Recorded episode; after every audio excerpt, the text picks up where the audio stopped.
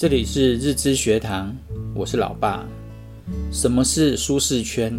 舒适圈或是舒适区，是自己生活在这个世界上最自在的环境，包括所面对的人事物。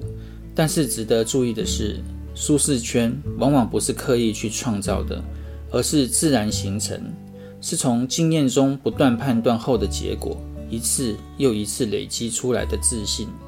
慢慢的形成一个让自己最自然反应、最安全的处事原则，我们称它为舒适圈。从小我就是一个非常内向的人，看见陌生人就不敢开口，所以在我的认知中，业务基本上是我这辈子不可能接触的工作。所以我在求职时都会附带表明自己不做业务。在我面试写程式时，也是这么跟主管说。主管也一口就答应了，接着就是一趟四阶段神奇的旅程。开始我自己坐在电脑前写程式，每天都很开心，这就形成了我工作上的舒适区。但是之后第一阶段，主管每天上班前会给我一篇简报，要我念给他听。刚开始念得不是很顺，也不自然，还会有点排斥。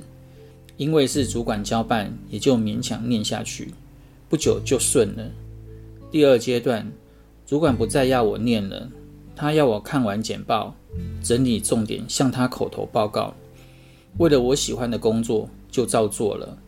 第三阶段，终于有一天，主管告诉我，我可以不用看报纸了。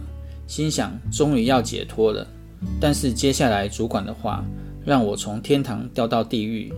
他每天给我一个题目，要我说说自己的看法。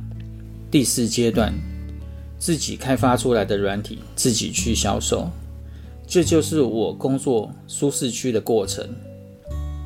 从自己面对一台电脑，到要面对销售业务，就这样舒适区也一点一点慢慢的被扩大了。